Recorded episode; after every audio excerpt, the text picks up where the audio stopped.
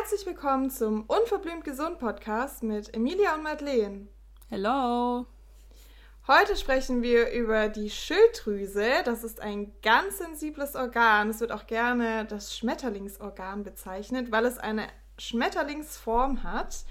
Und ja, es geht speziell um Hashimoto, eine Autoimmunerkrankung, von der ich auch betroffen bin. Und wir wollten jetzt erstmal ein bisschen darauf eingehen, für was die Schilddrüse eigentlich zuständig ist. Genau, also die Schilddrüse ähm, ist im Endeffekt eine Hormondrüse unterhalb des Kehlkopfes und die Aufgaben sind echt sehr, sehr vielfältig. Also klar, sie produziert ja Schilddrüsenhormone und damit reguliert sie aber zum Beispiel die Körpertemperatur, den Grundumsatz, die Herzfrequenz, ähm, sie ist auch wichtig fürs Knochenwachstum, für die Gehirnreifung. Sie reguliert die Darmtätigkeit. Also da, da merkt man eigentlich schon, die Schilddrüse hat wirklich Einfluss auf den kompletten Körper. Ja, ich finde es so krass, weil es ist ein Mini-Organ. Also es ist wirklich Hast du einen Vergleich? Es ist nicht groß, aber es beeinflusst alles im Körper. Das heißt, wenn man eine Problematik mit der Schilddrüse hat, dann hat man echt ein Problem. Also ja. das kann ich aus eigener Erfahrung bestätigen. ja, und ähm, Hashimoto-Thyreoiditis, was die Emilia ja gerade schon gesagt hat, ähm, ist eine Autoimmunerkrankung, heißt, es ist eine entzündliche Erkrankung der Schilddrüse. Im Endeffekt greift der Körper die eigene Schilddrüse an. Also die, Körper, mm. die, die mm. Schilddrüse wird vom eigenen Körper angegriffen. Ja, beziehungsweise der Körper produziert Antikörper gegen die Schilddrüse und die Schilddrüse wird nach und nach halt dadurch zerlöchert. Weshalb man genau. Hormone einnehmen muss. Ja, per se angreifen ist vielleicht ein bisschen überspitzt, aber es ist auf jeden Fall in die Ja, es ist halt erstmal, dass man sich das so ein bisschen vorstellen kann. Ja. Weißt du, ja, so ein bisschen bildlich gesprochen, dass man das sich stimmt. das vorstellen kann. Ja. Genau, und du hast jetzt auch gerade schon gesagt, die Schilddrüse wird kleiner mit der Zeit, was dann auch im Regelfall mit einer Schilddrüsenunterfunktion einhergeht. Mhm. Ähm, Am Anfang ich, ja. ist man aber oft in der Überfunktion. Also es startet oft mit der Überfunktion und langfristig resultiert es in der Unterfunktion. Und kleiner wird sie auch nicht bei jedem, aber sie zerlöchert ja. mit der Zeit, weshalb man eben immer weniger Hormone eigenständig produziert und im, unter Umständen immer mehr Hormone ähm, extern einnehmen muss. Ja. Weißt du auch, warum das am Anfang eine Überfunktion ist? Nee, das darfst du gerne erklären. das ist nämlich echt spannend. Also, ähm, also wie die Emilia jetzt gerade gesagt hat, am Anfang kann das eben unter Umständen dazu kommen, dass man erst in einer Schilddrüsenüberfunktion äh, landet. Und zwar ähm, ist es aufgrund der akuten Entzündung. Also wenn man akute Entzündungsschübe hat, dann kommt es zu einer passiven Freisetzung der gespeicherten Schilddrüsenhormone aus dem zerstörten Gewebe. Und deswegen ist man dann quasi erstmal in der Überfunktion und dann langfristig gesehen in der Unterfunktion dann. Genau. Und was ich und auch, was ich auch spannend finde. Nein, ich wollte kurz, ich wollte kurz darauf eingehen, ähm, auf die Symptome der Überfunktion, weil ja. zwischen Über- und Unterfunktion gibt es einfach riesige Unterschiede. Ja. Ähm, genau, bei der Überfunktion ist man halt innerlich sehr unruhig, man schwitzt, man ist die ganze Zeit hibbelig und aufgebracht. Also ich hatte so Phasen auch schon. Es geht auch oft mit einem gesteigerten ähm, Hunger einher, aber auch einem Gewichtsverlust. Also ich konnte da auch essen, was ich wollte und habe mhm. abgenommen. Diese Phasen sind aber eher die Seltenheit. Also tatsächlich befindet man sich oft eher in der Unterfunktion. Da gibt es auch einige Symptome. Trotzdem muss man schon nochmal differenzieren, dass einfach ein Hashimoto weder noch ist. Also das ist eine eigenständige Autoimmunerkrankung und die kann halt zwischen Über- und Unterfunktion springen, ist ja. aber per se jetzt nicht eine Unterfunktion. Was viele nämlich denken, aber so ist es nicht. Also es ist schon echt kompliziert zu handhaben. Ja, das stimmt. Und was ich tatsächlich echt voll spannend finde, ist, dass halt circa 70 bis 80 Prozent der Betroffenen weiblich sind, ne? Ja, ja. Also, dass der überwiegende Teil weiblich ist. Ja, weil auch der Körper sensibler ist von Frauen. Hm. Ja, ich keine Ahnung, ich fand, ich fand das voll spannend, als ich das, als ich das halt gelesen habe. Vor allem, weil das auch gar nicht mal so selten vorkommt. Ne? Also in Deutschland sind circa 10% betroffen. Das ja. ist echt viel. Ja, ich hatte so eine Zahl gefunden mit äh, 8 Millionen. Also das sind echt einige Betroffene. Aber weißt du, woran es liegt? Ich kann es dir sagen. Unser Ernährungs- und Lebensstil wird immer schlechter, gerade auch mit den Umweltgiften. Ja. Also es beeinflusst halt alles. Und mich wundert das ehrlich mhm. gesagt überhaupt nicht. Vielleicht, wenn wir kurz auf mich zu sprechen kommen. Ähm, bei mir in der Familie gibt es eine genetische Prädisposition, was eben natürlich dann auch die Veranlagung so ein bisschen ist. Also meine Mutter hat eben auch diese Erkrankung. Und bei mir ist es dann aber auch ne, durch Ernährung und Lebensstil, der eben ja in der, in der Schulzeit nicht so toll war, würde ich behaupten, ausgebrochen. Und ja, ich hatte damals eben auch echt einen kaputten Darm und der Darm hat eben die Funktion auch des ähm, Immunsystems. Ne? 80 Prozent der Immunzellen mhm. sitzen im Darm und das wiederum korreliert halt total mit diesen Autoimmunerkrankungen, des, also ne, Autoimmun ja. ist ja schon im Wort, zusammen. Und bei mir kam es dann eben auch zum Ausbruch. Ja. Was hattest du für Symptome damals dann? Nicht schöne Symptome, muss ich ehrlich sagen. Also mir ging es da super, super schlecht. Ähm, ich hatte depressive Verstimmungen, ich hatte Gewichtszunahme, wie gesagt, hatte ich halt echt ein Problem mit meinem Darm. Also ich hatte auch eine diagnostizierte ähm, Fructose-Malabsorption. Ähm, die hm. habe ich heutzutage nicht mehr zum Glück. Ich hatte einen schlimmen Reizdarm, den habe ich auch nicht mehr. Ich habe halt meinen Darm in dem Sinne einfach geheilt durch ganz viele Maßnahmen. Aber es war schon sehr belastend, das muss ich schon sagen. Ja. ja. Weil eben die Schilddrüse für so viel verantwortlich ist, ja. Das stimmt, das stimmt. Vor allem die, die Symptome der Unterfunktion sind ja echt weitreichend und, und vielseitig. Also es kann, kann zum Beispiel auch bis hin zu Angststörungen äh, kommen oder dass man keine Libido hat, eine schlechte Konzentration und äh, Vergesslichkeit. Ja. Oder auch, was viele haben, ist ja so dieses Kältegefühl, ne? Oh ja, stimmt. Das, kalt ist. das habe ich leider immer noch. Ich habe so kalte Hände und Füße. Hm. Das ist so schlimm. Also wirklich, das habe ich leider immer noch. Ähm, ja. Ja, oder auch so Dinge wie Erschöpfung, aber gleichzeitig Schlafstörungen, Haarausfall, brüchige Nägel, das können alles so ja. Symptome sein. Und es zeigt halt auch wieder, wie vielseitig diese Erkrankung einfach ist, dass es sich wirklich auf ja. den ganzen Körper auswirkt. Genau. Oder auswirken kann. Aber jetzt muss man auch ganz klar dazu sagen, so eine Erkrankung muss man nicht einfach akzeptieren und hinnehmen, sondern man kann auch viel ja. machen, dass es einem wieder besser geht. Weil ich heutzutage muss echt sagen, mir geht's gut. Ich bin gut mhm. eingestellt. Also phasenweise merkt man schon dann, ne, wenn es stressig ist. Ähm, klar, ich nehme, also da nimmt man äh, T4 ein. Vielleicht können wir das auch noch mal kurz erklären, was die wichtigen Parameter bei der Diagnostik sind. Ähm, mhm. Genau, wie, wie, also wie war damals die Diagnostik bei dir eigentlich? Genau, also dadurch, dass ich halt diese genetische Prädisposition hatte, wurde ich auch schon relativ früh darauf kontrolliert. Meine drei Geschwister auch, die haben es alle nicht. Also mhm. ich habe da die super Gene abbekommen. ähm, beziehungsweise die haben ja die gleichen Gene, aber irgendwie ist es bei mir halt dann ausgebrochen. Genau, also kontrolliert wird dann eben FT3, FT4, der TSH-Wert, ähm, eben speziell die Antikörper. Hm. Und eben auch auf dem Ultraschall sieht man eben ja. dann das Gewebe der Schilddrüse, ob da Löcher vorhanden sind oder nicht, inwieweit halt das schon fortgeschritten ist oder nicht. Und speziell eben ausschlaggebend bei Hashimoto ist vor allem der Antikörperwert, also der TPO-AK-Wert. Und ich habe nochmal mhm. nachgeschaut, bei mir war der damals utopisch hoch. Also wirklich, der normal ist unter 35 und bei mhm. mir war über 1300. Uh. Also unfassbar Oha. hoch. Wirklich enorm hoch. Krass. Ja, und heutzutage habe ich ihn phasenweise sogar im Normbereich, phasenweise ein bisschen drüber, also so bei, keine hm. Ahnung, 50 oder 40. Und manchmal sogar eben komplett unter 35, worauf ich echt stolz bin, ähm, ja. weil ich es halt im Griff habe durch Ernährung und Lebensstil und so weiter. Ja. Ja, also das ist so die Diagnostik, die man da betreiben kann. Und wenn du jetzt unter... Aber soll ich dir mal was sagen? Ja. Weil ähm, ich habe nämlich, äh, ich habe mich ja da so ein bisschen äh, dann nochmal mehr reingelesen, so in die Thematik ja. jetzt. Und ich bin dann tatsächlich über was drüber gestoßen. Ähm, da habe ich einen Paper gelesen und da stand, dass tatsächlich 10 bis 20 Prozent der Hashimoto-Patienten gar keine erhöhten Antikörper haben. Ja, gibt's auch. und ähm, dass aber auch gesunde Personen tatsächlich erhöhte ähm, TPO-Antikörper aufweisen können, weswegen das Paper dann tatsächlich zu dem Entschluss gekommen ist, dass die Ultraschalluntersuchung, was du ja schon gesagt hast, ne, diese Sonographie tatsächlich ähm, in Kombination natürlich mit den mit diesen anderen Untersuchungen, die du, ne, Blutuntersuchungen, wo du jetzt gerade schon gesagt hast, die ganzen Blutwerte, Ja. halt das aussagekräftigste tatsächlich ist. Ja, aber jetzt die Mehrheit an sich, wenn man vom klassischen Hashimoto-Bild ausgeht, Ja, dann sind es die erhöhten. Antikörper. Genau, und ich wollte eben noch sagen, dass wenn du unter den Symptomen leidest, die wir jetzt hier auch gerade benannt und geschrieben haben, solltest du vielleicht einfach mal deine Schilddrüse abchecken lassen. Es muss ja nicht Ja. sein, dass du ein Hashimoto hast, es kann auch einfach eine Unterfunktion sein, darunter leiden auch sehr, sehr viele.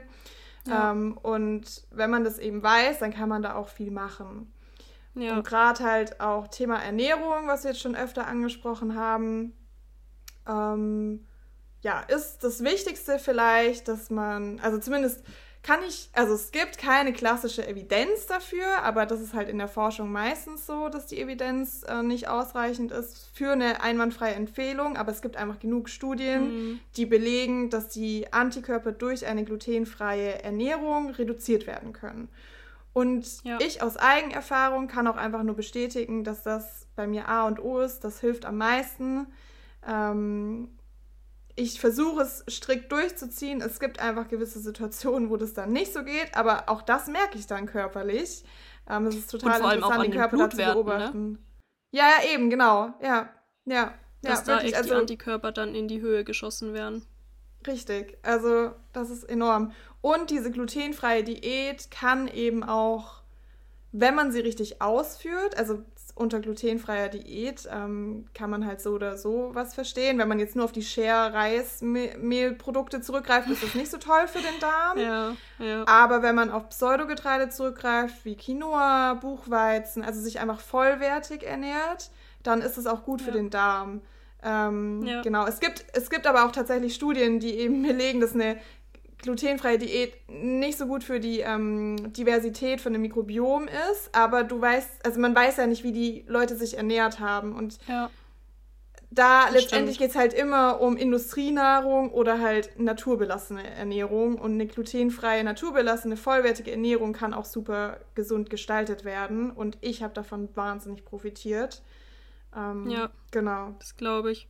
Und aber tatsächlich, also auch viele andere, ich habe ich hab auch äh, die Studienlage mal so ein bisschen gecheckt und ich bin auch auf Paper gestoßen, ähm, die gezeigt haben, dass Hashimoto-Patienten, ähm, dass da häufig erhöhte Zonulinwerte im Darm festgestellt werden können. Jetzt erstmal, was ist Zonulin überhaupt? Ne? Es ist ein Protein, das die Zellverbindungen, also die Tight Junctions heißt es, ähm, des Darmepithels schwächen. Heißt, dass die Barrierefunktion des Darms beeinträchtigt wird und das erhöht eben diese Durchlässigkeit des Darms. Und das ist dann auch wieder so ein kleiner Teufelskreis, ne? Ein geschädigter Darm schränkt dann wieder die Aufnahmefähigkeit von Mikronährstoffen ein. Und jetzt kommt nämlich dieser springende Punkt mit Gluten. Ähm, Gluten beziehungsweise eben dieser Bestandteil des Gliadin ist in der Lage, die Zonulinausschüttung im Darm zu fördern. Und das spricht ja wieder genau für das, was du gerade halt auch erzählt hast, was du an deinem eigenen Körper feststellen kannst. Ja, und viele Betroffene haben tatsächlich auch ähm, eine Korrelation mit Zöliakie. Das Problem Ja. ist, wenn man jetzt anfängt, sich gluten, also frei zu ernähren, dann kann man eine Zöliakie nicht mehr diagnostizieren. Ähm, weil für die Diagnose von Zöliakie muss man sich mindestens sechs Wochen glutenhaltig ernähren. Und das ist dann eben so ein bisschen schwierig, das sozusagen im Nachhinein noch auszutesten, ob man auch noch eine Zöliakie hat. Ähm, Genau. Außer man geht halt wieder voll auf Gluten und dann halt wirklich sechs Wochen Gluten halt. Ja, und, und dann, geht's könnte einem man, scheiße. Ja, Dann schon. Also könnte man das testen, aber ich würde es ungern machen wollen. Ähm, verstehe ich. ja, aber einfach als Hinweis. Es gibt Ja. aber noch weitige, weitere ähm, wichtige Nährstoffe, die für eine Schilddrüse wichtig sind. Magst du vielleicht mal Hm. einen nennen? Ähm, zum Beispiel Jod. Also Jod und Tyrosin sind ja so die wichtigsten Grundbausteine der Schilddrüsenhormone. Genau, und in Deutschland ähm, ist es eben so, dass wir ein sehr jodarmes Land sind. Bei Jod und Hashimoto muss man tatsächlich ein bisschen aufpassen. Das sollte man nicht im Schub nehmen. Also da muss man ein bisschen ausbalancieren. Also jetzt nicht einfach dauerhaft einnehmen. Ähm, aber prinzipiell für eine funktionierende Schilddrüse ist Jod sehr wichtig. Hast du mal eine Jodquelle als Lebensmittel? Ja, Jodquellen sind halt vor allem alles, was aus dem Meer kommt. Meeresfisch, Algen und so weiter, die enthalten vor allem Jod. Genau, und wenn man da nicht zu viel konsumieren möchte, wegen auch Schwermetallen und so weiter, ja. macht auch eine Jodsupplementation Sinn. Oder aber ähm, es gibt auch jodhaltiges Salz, da muss man aber auch ein bisschen gucken, was für Jodverbindungen sind da drin. Es gibt ein mhm. richtig gutes Salz im Bioladen zum Beispiel. Und da kommt das Jod aus Algen, also aus natürlicher Quelle und jetzt nicht irgendwelche künstlichen äh, Jodverbindungen. Das gibt es nämlich auch, das ist eben nicht ja. so toll. Ja. Ich weiß nicht, ob wir vielleicht noch mal ganz kurz auf diese T4, T3-Geschichte äh, gehen wollen. Also T4 ist im, also es sind ja beide Schilddrüsenhormone. T4 ist das, was eigentlich hauptsächlich von der Schilddrüse produziert wird. Das ist das inaktive Hormon. Und T3 ist dann quasi das aktive Hormon. Und was da vielleicht auch echt noch wichtig ist ähm, zu erzählen, ist, dass die, diese Umwandlung von T4 zu T3 tatsächlich hauptsächlich in der Leber stattfindet. Mhm. Weswegen die Lebergesundheit da auch echt einen, einen großen Einfluss nimmt. Also Störungen der Leber können da einfach Veränderungen des Schilddrüsenstoffwechsels nach sich ziehen. Ähm, ich weiß nicht, ob du da auch mal irgendwie Erfahrungen gemacht hast, zwecks ähm, Lebergesundheit? Ja, ich würde davor noch kurz erwähnen, dass es eben so ist, dass man, wie gesagt, die Schilddrüse hat Löcher im Gewebe, produziert eben zu wenig T4, deswegen nimmt man T4 morgens ein oder abends, aber meistens morgens nüchtern. Und das muss dann eben in der Leber umgewandelt werden in aktives T3, dass der Körper einwandfrei da funktioniert. Ähm, und ich mit meiner Leber, ja. ähm, manchmal habe ich auch erhöhte Leberwerte, man weiß nicht genau warum, aber tatsächlich, was mir hilft, ähm, ist so ein Leberkomplex mit Mariendistel, Artischocke. Mhm. Man kann es auch in die Ernährung einbauen, zusätzlich noch, aber ich habe die Erfahrung einfach gemacht, dass diese Kapseln, das sind auch nur natürliche Sachen drin, ähm, helfen mhm. mir enorm. Auch Cholin ist super wichtig. Und jetzt an alle mhm. Veganerinnen, ähm, Cholin vegan aufzunehmen, ist eigentlich nicht möglich in dem Sinne, weil ja, Eier sind so die Hauptquelle für Cholin.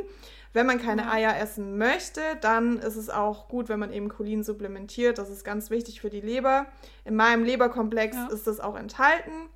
Ähm, genau. Aber prinzipiell halt für die Leber sind gut Bitterstoffe. Also ja. Chicorée, ähm, Radicchio, Mariendistel, Artischocke, also lauter solche Sachen, genau. Und ich nehme immer noch auch ähm, so bitter Bittertropfen ein. Also ich nehme da echt zusätzlich zu diesen Leberkapseln, ja. baue ich es in die Ernährung ein und noch diese Tropfen und so. Und dann habe ich auch normale Leberwerte. Also da gucke ich schon auch drauf, ja. Ja. Ja, super wichtig. Aber das zeigt dir ja dann auch wieder, dass es echt auch was hilft, ne? wenn du das dann halt auch wirklich schwarz auf weiß ja. auf deinen äh, Laborbefunden quasi sehen kannst. Ja, das ist ja auch der Hauptgrund. Also erstens ist es die Hauptmotivation für ähm, das Studium gewesen, meine eigene Leidensgeschichte, ne? Weil ich damals schon mir ja. bewusst war, mit Ernährung kann man viel machen. Und ich wollte halt genau wissen, wie es geht. ähm, ja. Und das ist aber auch schon auch der Grund, warum ich so einen gesunden Ernährungs- und Lebensstil lebe, wie ich es tue, was für manche vielleicht ein bisschen strenger erscheint oder ähm, ja, keine Ahnung. Aber die können nicht nachvollziehen, wie beschissen es einem mal ging und wie man ja. dann aus eigener Kraft es geschafft hat, dass es einem so, so gut wieder geht. Und ja, das ist einfach die Hauptmotivation für mich hinter all dem, warum ich das tue, was ich mache. Und ja. ich würde es auch jedem ans Herz legen, die Gesundheit in die eigene Verantwortung zu nehmen und nicht einfach dann morgens die Hormone zu schlucken. Ich meine, das mache ich auch, ne? aber ich unterstütze mhm. das halt alles. Ja. Ja, die Verantwortung sollte halt nicht beim Arzt abgegeben werden. Ne? Nee, nee, weil man kann so, so, so viel machen in Eigenverantwortung. Ja. Das ist mir echt wichtig, ja. das als Message auch mitzugeben. Aber ähm, bei den Nährstoffen waren wir noch nicht zu Ende, da fehlen noch ein paar. Nee, genau. Äh, zum Beispiel Selen, jetzt wo wir auch bei der Umwandlung sind, ne, von T4 zu T3, ist Selen tatsächlich äh, ganz, ganz wichtig. Und ja. ähm, Selen, sorry, ähm, Selen kann tatsächlich auch die TPO-Antikörper senken. Ja, da gibt es auch Studien, das stimmt. Und auch hier ist Deutschland wieder ein sehr selenarmes Land. Ähm, das ist wichtig zu betonen, weil Selenquellen an sich, da gibt es zum Beispiel die Paranuss, die hat ähm, an sich äh, Selen enthalten. Das Problem ist aber auch hier wieder, das ist ein Naturprodukt und die Bodenwerte von Selen schwanken natürlich enorm. Das heißt letztendlich, was du im Laden kaufst, du weißt gar nicht, wie viel Selen in dieser Paranuss enthalten ist. Ähm, also ist es an sich auch keine verlässliche Quelle. Außer du hast irgendwie gute Paranüsse und deine Blutwerte passen, äh, dann haut das ja irgendwie hin. Aber ich äh, supplementiere das auch noch zusätzlich tatsächlich. Äh, ist jetzt keine Pauschalempfehlung, ne? Weil das ist einfach ein bisschen individuell. Aber dass man halt drauf guckt, dass man Selen in der Ernährung irgendwie mit einbaut. Und so viele Quellen gibt es dafür halt nicht. Ja, das stimmt. Und vor allem bei der Paranuss muss man dann halt auch immer noch vorsichtig sein. Je nachdem, wo sie natürlich auch wächst, lagert sie natürlicherweise halt auch Radium ein. Also das ist ein ähm, ja, radioaktiver Stoff. Ja. Aber weißt, weißt du, an was mich das gerade erinnert? Ähm, dass, an was? Ja, all dieses Ernährungswissen. Also es gibt wirklich kein Lebensmittel, was keine Nachteile hat. So nach dem Motto, ne? Ich finde es manchmal echt äh, ja. super komplex. Aber gut. Ja. Ähm, ja. Ein weiterer wichtiger Nährstoff ist Vitamin A. Und auch hier ähm, an die Veganerinnen. ich meine, ich ernähre mich ja selber auch überwiegend vegan. Ähm, aber Vitamin A ist so in pflanzlichen Produkten eigentlich nicht enthalten. Das ist ein Pro-Vitamin A, also nur die Vorstufe, ja. das Beta-Carotin, und ja. das wird dann umgewandelt. Und das Problem ist, dass diese Umwandlungsrate im Körper sehr gering ist. Ich glaube, die liegt bei 5 bis ja. 10 Prozent. Ne? Ja, sie ist super, super. Super gering, niedrig, ja. genau. Und da sollte man sich halt auch Gedanken machen, ähm, wo bekomme ich mein Vitamin A her? Ja. Ja. Ja, Vitamin A ist zum einen wichtig, dass Jod überhaupt aufgenommen werden kann in die mhm. Schilddrüse ähm, aber auch für die Umwandlung ne, von T4 zu T3, Synthese von Schilddrüsenhormonen, also Vitamin A ist da echt, ja. darf man nicht vergessen. Und das ist halt vermehrt... Genauso wie Eisen. Ja, aber noch ganz kurz, ja. wegen äh, Lebensmittelquellen, ja, ja. ist es halt vor allem in Milchprodukten enthalten, ne? Vitamin A, ja. Ja, in tierischen Produkten, ja. Leber. In der Leber fällt mir gerade ein. Ja, die Leber an sich ist äh, wirklich sehr nährstoffreich. Ich kann mir nicht vorstellen, Leber zu essen, aber ähm, es gibt ja so manche Menschen, die das machen. ja. Das wäre eine Option. Ja. Naja. Eisen, auch wichtig. Vor allem auch alle prämenstru äh, prämenopausalen Pau oh, prämenopausale Frauen, jetzt habe ich's. leiden ja häufig äh, unter einem Eisenmangel oder einfach, dass sie einfach zu wenig Eisen haben. Und Eisen ist auch hier wichtig für die Umwandlung von äh, T4 zu T3 und ist auch indirekt tatsächlich beteiligt an der Synthese von Schilddrüsenhormonen. Ja, und. Also auch da wird dann ein Nährstoff, der super wichtig ist. Ja, und äh, auch noch hier kurz an alle Veganerinnen. Also nicht, dass ich vegan bashe, ne? ich ernähre mich ja selbst, einfach nur, dass man ähm, das auch mal ein bisschen kritischer sieht, weil das pflanzliche ja. Eisen ist halt nicht so bioverfügbar wie tierisches Eisen. Klar, tierisches Eisen ist halt hauptsächlich in Fleisch. Wenn man kein Fleisch essen möchte, sollte man sich halt bewusst sein, dass man ja. ausreichend pflanzliches Eisen zu sich nimmt und es halt auch ein bisschen kalkuliert, dass es eben nicht so einfach für den Körper aufzunehmen ist. Es muss auch erst umgewandelt werden. Da ist aber die Umwandlungsrate höher als jetzt zum Beispiel bei Vitamin A. Ähm, genau, und fördern kann man das halt mit Vitamin C reichen Lebensmitteln ja. und kein Kaffee dazu und so weiter. Ähm, aber dass ja. man sich da halt mal ein bisschen bewusst ist. Was auch noch zu empfehlen ist generell bei ähm, entzündlichen Erkrankungen ist halt Omega-3. Ähm, ja.